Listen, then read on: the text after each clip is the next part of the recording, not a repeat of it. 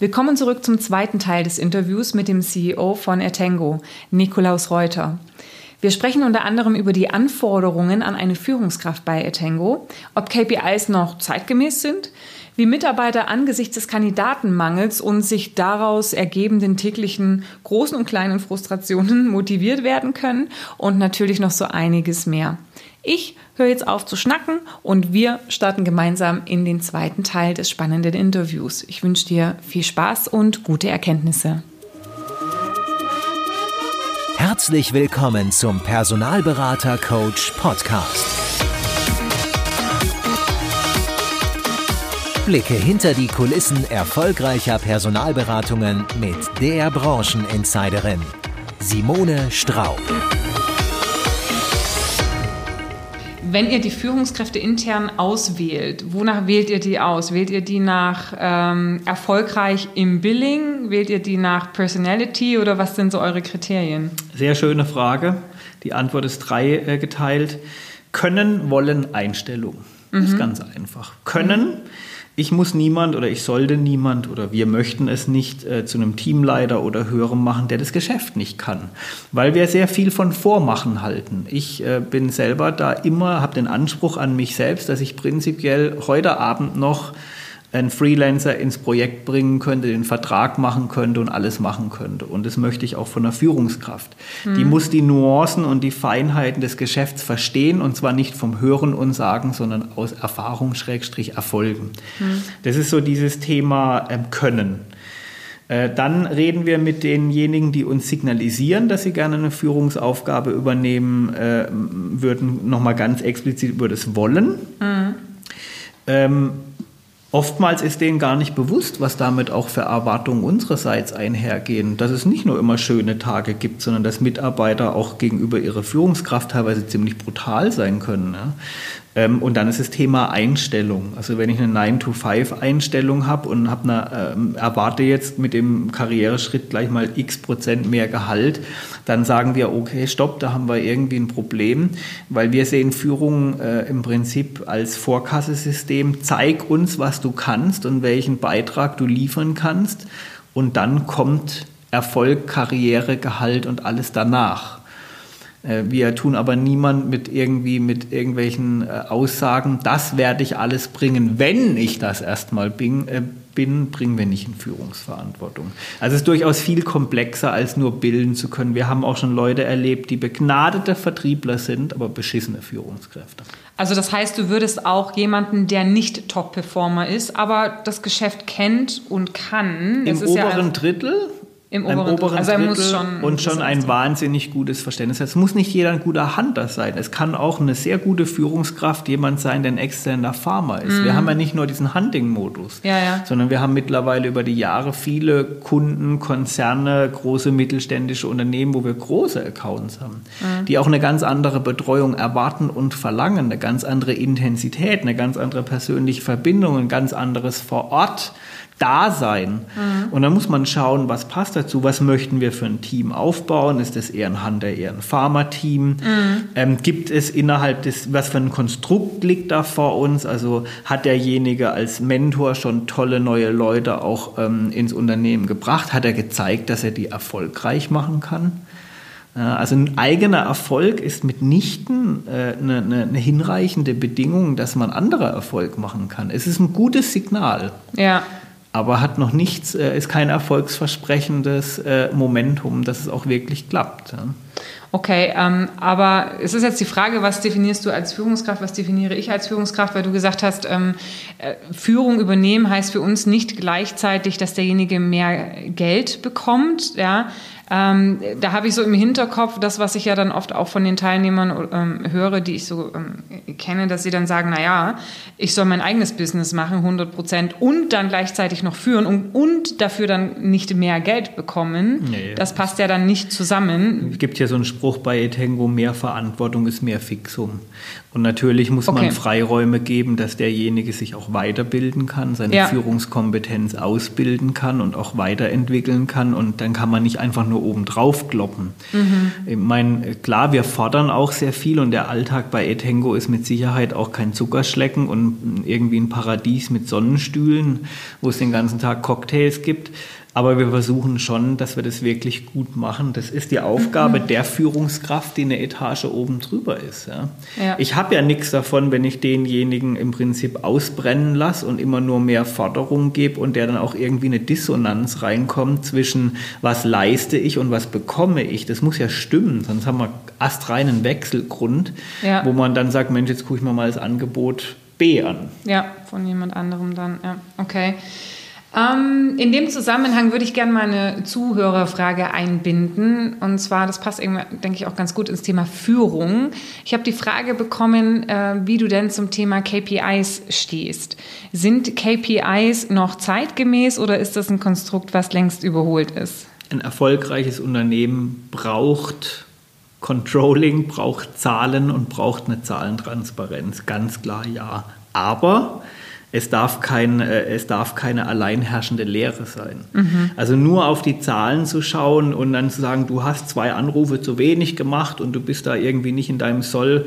Ähm, da sage ich dann immer so schön, you get what you ask for. Du wirst diese zwei Anrufe bekommen, aber nicht das, was du eigentlich wolltest, nämlich Deckungsbeitrag Ja. weil der Mitarbeiter genau dazu genötigt wird, sozusagen nur diese dummen Zahlen zu erreichen, ohne zu verstehen, auf was es uns eigentlich ankommt. Und deswegen sind wir sehr ergebnisorientiert.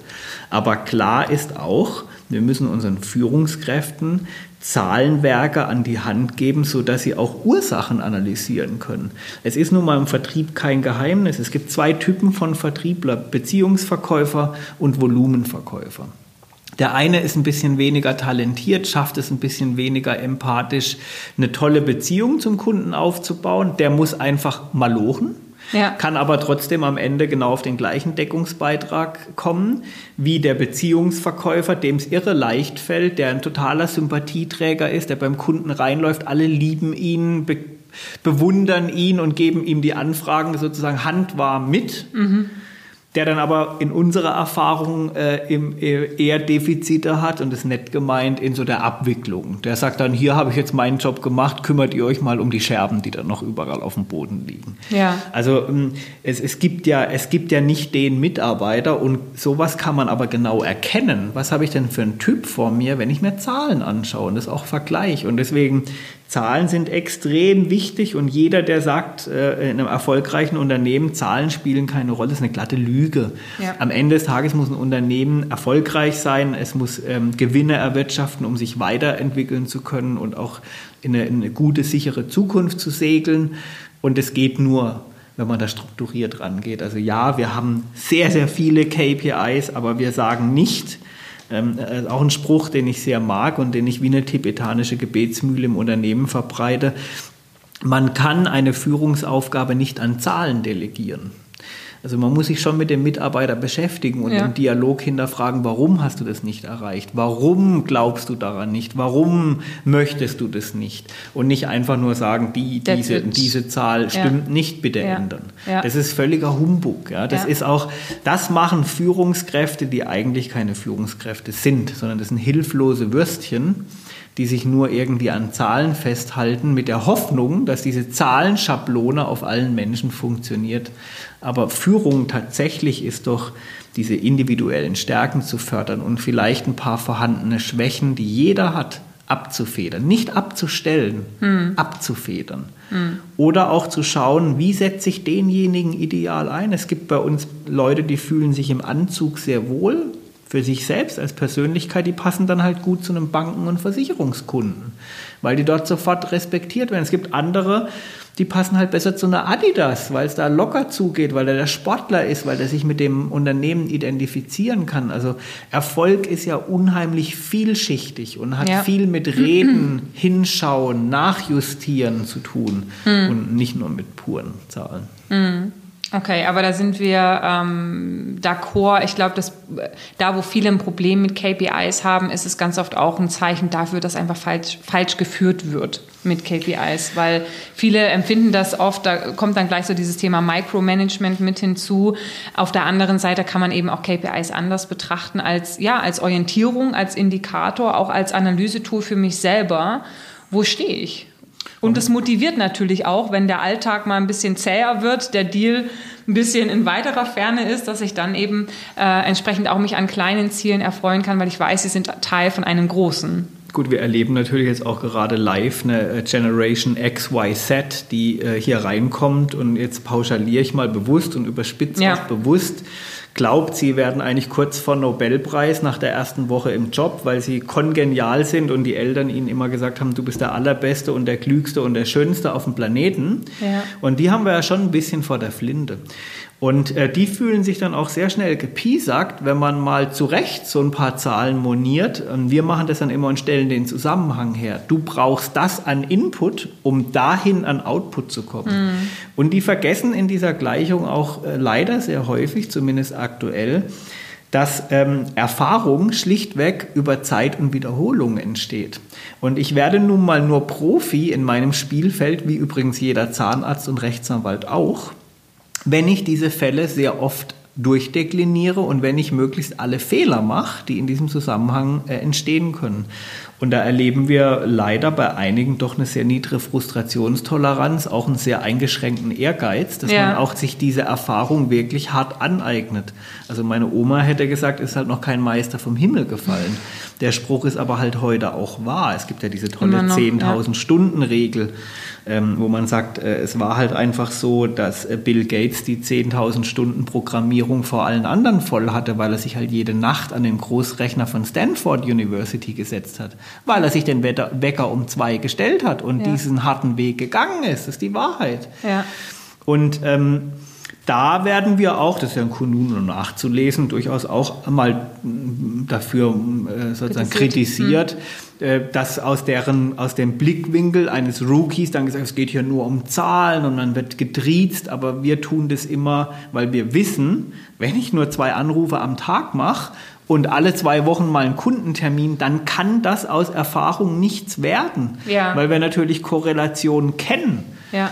Aber das hat sehr viel mit dem Reifegrad des Gegenübers natürlich zu tun, ob das auf fruchtbaren Boden fällt. Ja, wir hatten das heute auch in einem Training als ähm, eines der wesentlichen Aha's, dass eine Teilnehmerin sagte, also es ist eigentlich so offensichtlich, aber manchmal muss man es halt nochmal hören, wer sät, der wird auch ernten. Ne? Und wenn du Kann nicht, jeder Bauer bestätigen. Wenn du nichts säst, wirst du nichts ernten. Ja? Aber du hast einen wichtigen Punkt angesprochen mit dem Thema Frustrationstoleranz. Und man muss natürlich schon sagen, dass wir jetzt hier in dem Vertriebsgeschäft, A, es ist ein Vertriebsgeschäft und B, es ist auch noch das Härteste, was es gibt, weil auch unser Produkt hat eine Meinung. Und ja. Beine. Und Beine. Rennen, genau. Zum Rennen oder Kommen oder wie auch immer. Ähm, und natürlich der IT-Markt ist natürlich auch ein Markt, der ähm, ist besonders herausfordernd die richtigen Leute auch zu finden. Das ist ja im Contracting mittlerweile auch so. Und es ist eine Zuschauerfrage, äh, Zuhörerfrage auch gewesen, wie ihr denn euer Team, ähm, ja, antreibt zum Dranbleiben? Also wie, wie können die Führungskräfte beeinflussen, dass diese Frustrationen ähm, das Team nicht runterdrückt? Indem man Thema zum, Motivation. Ja, indem also, man zum Beispiel bewusst dafür sorgt und es auch strukturiert angeht, dass so, sogenannte Good News geteilt werden, dass Erfolge im Team gefeiert werden. Ja. Wir haben ja so eine, wir haben ja von Facebook dieses Derivat bei uns im Einsatz als Intranet, Facebook Workplace oder mhm. Workplace genannt.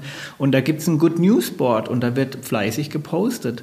Und man muss sich auch die kleinen Erfolge, das trainieren wir, das ist auch eine Aufgabe der Führungskraft. Man muss auch mit kleinen Erfolgen mal hausieren gehen und sich selbst auf die Schultern klopfen oder klopfen lassen, weil es braucht manchmal Zwischenschritte zu einem großen Erfolg. Wir haben teilweise fünf Jahre an Kunden äh, operiert sozusagen, bis wir dann durch die Tür gekommen sind und dann war es am Schluss ein großer Erfolg. Und dann ja. muss halt aber auch als Führungskraft darauf achten, dass man ein Kundenportfolio so strikt in Anführungsstrichen, hört sich jetzt sehr, sehr einfach an, so ist es nicht, aber dass man es so gestaltet, dass ähm, sowohl da Kunden dabei sind, wo man langfristig ähm, äh, was tun muss, aber wenn man dann mal drin ist, da ein ordentliches Potenzial herrscht, als auch kurzfristige Erfolge möglich sind, weil ich nenne es immer den Badewanneneffekt. Man kann entweder am Anfang eintauchen und äh, äh da, da durchschwimmen oder erst am Schluss.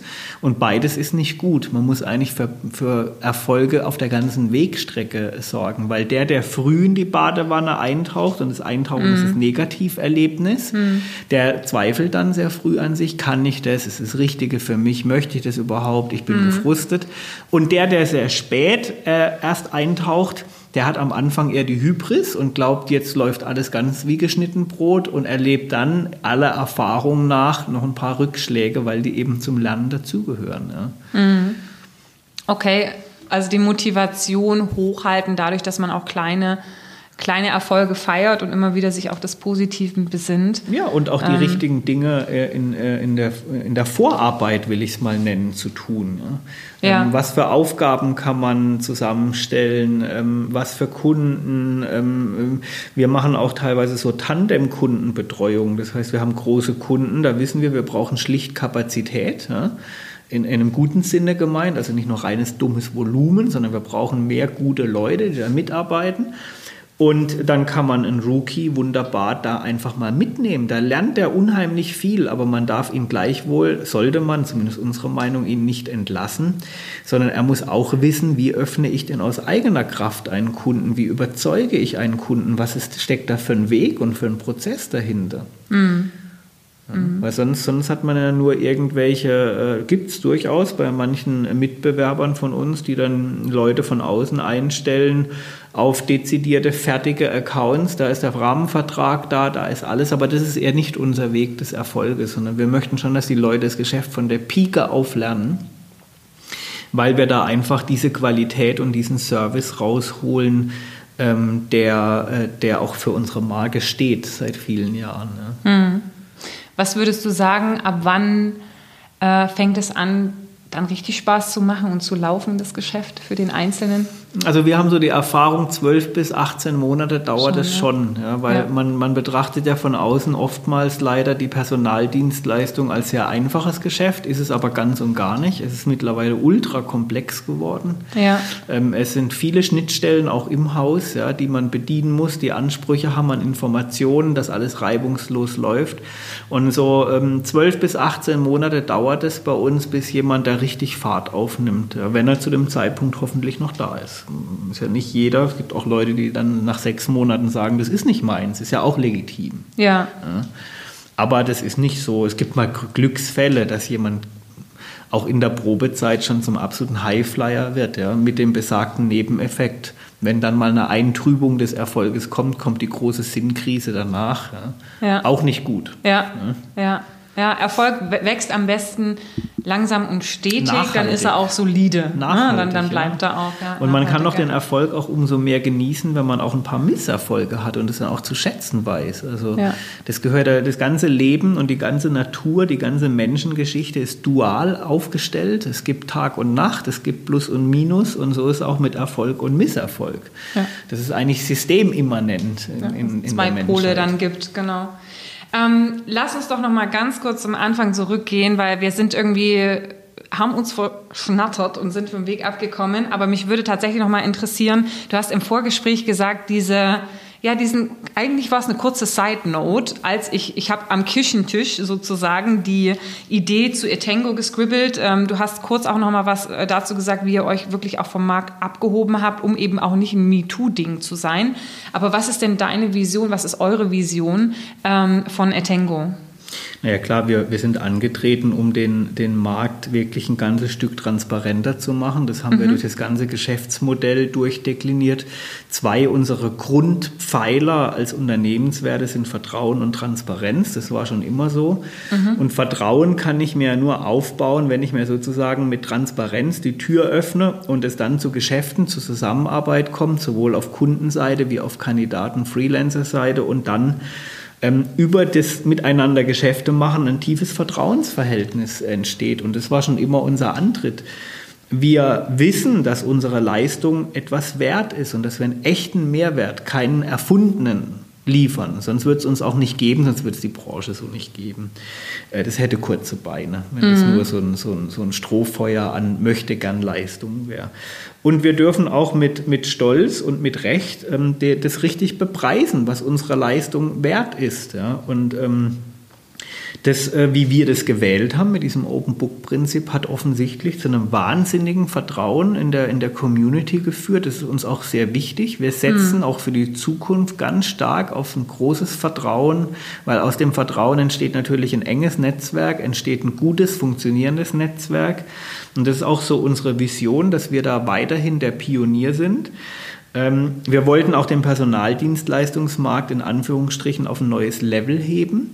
Das war eine Branche, die war äh, sehr schnell, sehr groß gewachsen, aber es gab Mechanismen der ersten Stunde, die haben wir durchbrochen mit unserem neuen Konzept Open Book. Das ist mhm. immer gut. Kansas City Shuffle als Stichwort oder mhm. alle Lemminge gehen links, wir gehen konsequent rechts. Und mit sowas fällt man auf, mit sowas hebt man sich ab. Man darf sich da aber auch nicht ewig drauf ausruhen. Jetzt hatten wir zehn ja. Jahre Markterfolg mit ja. genau diesem System. Und wir wären nicht Etengo, wenn wir nicht schon natürlich eine Vision für die zweite Dekade hätten. Die haben wir schon lange, die ist entwickelt, die kennt jeder Mitarbeiter, der hier arbeitet und jede Mitarbeiterin auch. Und äh, wir haben ein ganz tolles Fundament, eine klasse Ausgangslage, aber wir müssen uns natürlich auch äh, anschauen, die Märkte haben sich verändert, der Markt hat sich emanzipiert. Wir sind ein klassischer Oligopolmarkt, das heißt, es gibt einige wenige, die den Markt eigentlich unter sich ausmachen, in unserem Fall die Top Ten von Lünendonk und ganz schön viele kleine, mhm. die mal, mal besser, mal schlechter für die gesamte Marktreputation sind.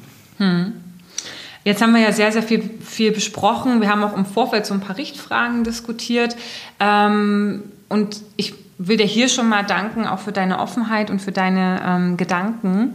Was sind denn noch so Themen, die du gern loswerden würdest? Was gibt es noch für Sachen, die dir am Herzen liegen, wo du sagst, okay, da möchtest du den Rahmen jetzt hier auch nochmal nutzen? Ach, was ich immer ganz gerne mache, ist einfach nochmal die Werbetrommel zu rühren ähm, was ist Personaldienstleistung auf einem Champions League-Niveau denn wirklich? Mhm. Ja, und äh, das ist wirklich ultra komplex. Das ist aus einer Mitarbeiterbrille, weil es so komplex ist, natürlich auch unheimlich spannend, weil wenn man das richtig Champions League profimäßig machen möchte, dann braucht es ein bisschen mehr als nur Vertriebstalent. Dann muss ich mich in rechtlichen Belangen auskennen, ich muss, ich muss einen Prozess gut steuern können, ich muss mich auch in Menschen hineinversetzen können, empathisch sein. Also wenn man das echt auf gutem, hohem Niveau machen will, ist es echt irre anspruchsvoll. Und vom Kunden aus betrachtet genau das Gleiche. Wir werden natürlich vom Kunden oftmals einfach nur verkürzt. Ich habe das ja auch schon in meiner Historie ein paar Mal gehört. Ihr macht da die Schublade auf, zieht da die, das CV genau, B raus und ja. dann verlangt ihr einen Haufen Geld dafür. Genau. Prozent, ja. Und wer, wer, wer da drin steckt, der weiß, das ist eine ganz unlautere Verkürzung der Wirklichkeit. Ja. Weil der Komplex ist irre, irre anspruchsvoll und das Volumen, die schiere Menge, die wir in der jetzigen Marktsituation drehen müssen, das ist der helle Wahnsinn. Teilweise müssen wir uns drei, 400 Freelancer, die potenziell passen, anschauen, um auf eine Shortlist von 100 zu kommen. Dann sprechen wir mit 50, um am Schluss zwei beim Kunden präsentieren zu können, wo dann noch einer vielleicht das Projekt macht. Und dann hat vielleicht der Kunde auch immer noch die Option zu sagen, ach nö, jetzt doch nicht, weil Ganz Budget genau, doch nicht freigegeben und strukturiert. Auch, dann verliert er zwar ja. Liebes- und Zuneigung bei uns ja. und wir sind ja auch so furchtbar und haben raten auch unsere Kunden, das ja. was die Kunden mit uns natürlich schon lange machen, mhm. unsere Liefertreue und Qualität zu raten, das machen wir bei Etengo von Anfang an auch mit dem mit Kunden. Kunden. Jeder unserer Kunden äh, erfährt eine gewisse Bewertung. Das ist auch gut so und wir sagen das dem dann auch ganz offen, das lohnt aus unserer Warte nicht mehr, weil Aufwand und Ertrag in ein Missverhältnis geraten sind. Aber nochmal kurz zurück.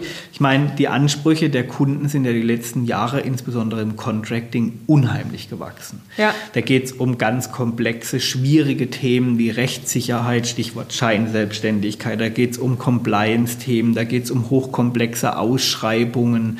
Äh, das ist wirklich äh, anspruchsvoll geworden. Das ist, glaube ich, auch einer der Gründe, warum sich diese Spitzengruppe der Top 5 im Markt so wahnsinnig vom Rest absetzt. Das sieht es ja ganz augenfällig bei Lünendonk, dass die Top-5-Gruppe sich erheblich absetzt vom Rest des Marktes, mhm. weil eben der Markt und der Kunde den Anspruch so dermaßen hochgesetzt hat an dieses Professionalitätsniveau, dass man das eigentlich nur wirklich in einem großen Konstrukt liefern kann. Wir haben eine Rechtsabteilung, die irre gut ausgestattet ist. Wir sind im Bundesverband Selbstständige Wissensarbeit sehr aktiv. Das kann ich ja als kleine Organisation überhaupt nicht leisten oder bezahlen. Mhm.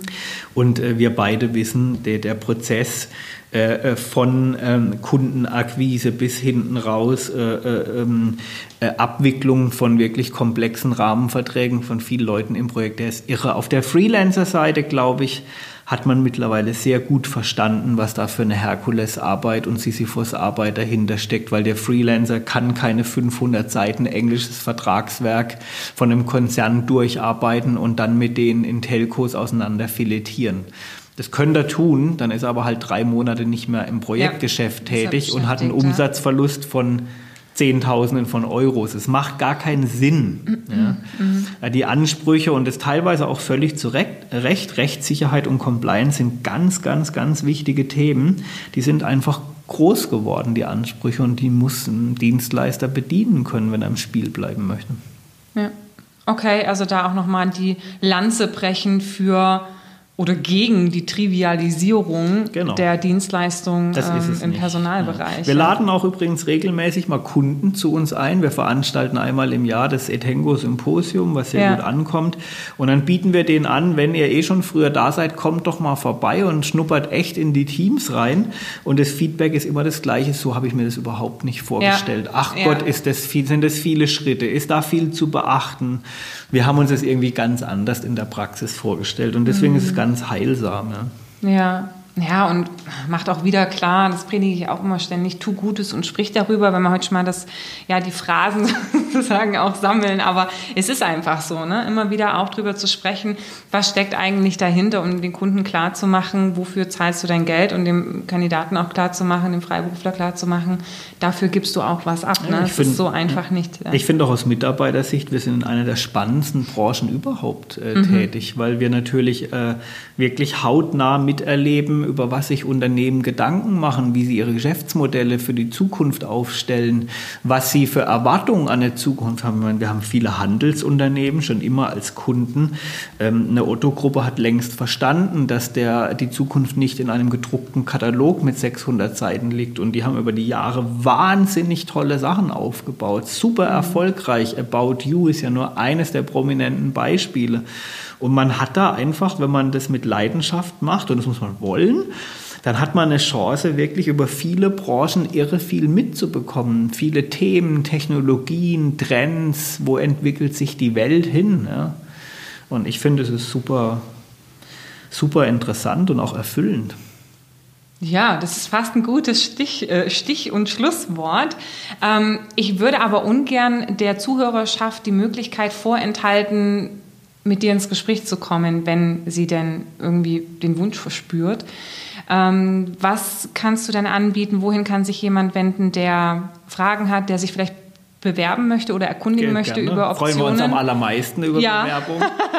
Die, okay. die, Voraussetzungen müssen ja. ja. jetzt hinlänglich klar sein. Ja, bekannt sein. Mhm, mhm. Äh, Wohin nee, geht gerne, dann die also Bewerbung die, oder die, die, Kontaktaufnahme? Die Kontaktaufnahme gerne über Kanäle wie Xing oder LinkedIn. Das ist, glaube ich, für alle am einfachsten. Da muss man nichts raussuchen. Meine ja. E-Mail-Adresse ist im Netz irgendwie auch ausfindig zu machen. Ich reagiere aber wirklich auf Xing und LinkedIn sehr, sehr zeitnah.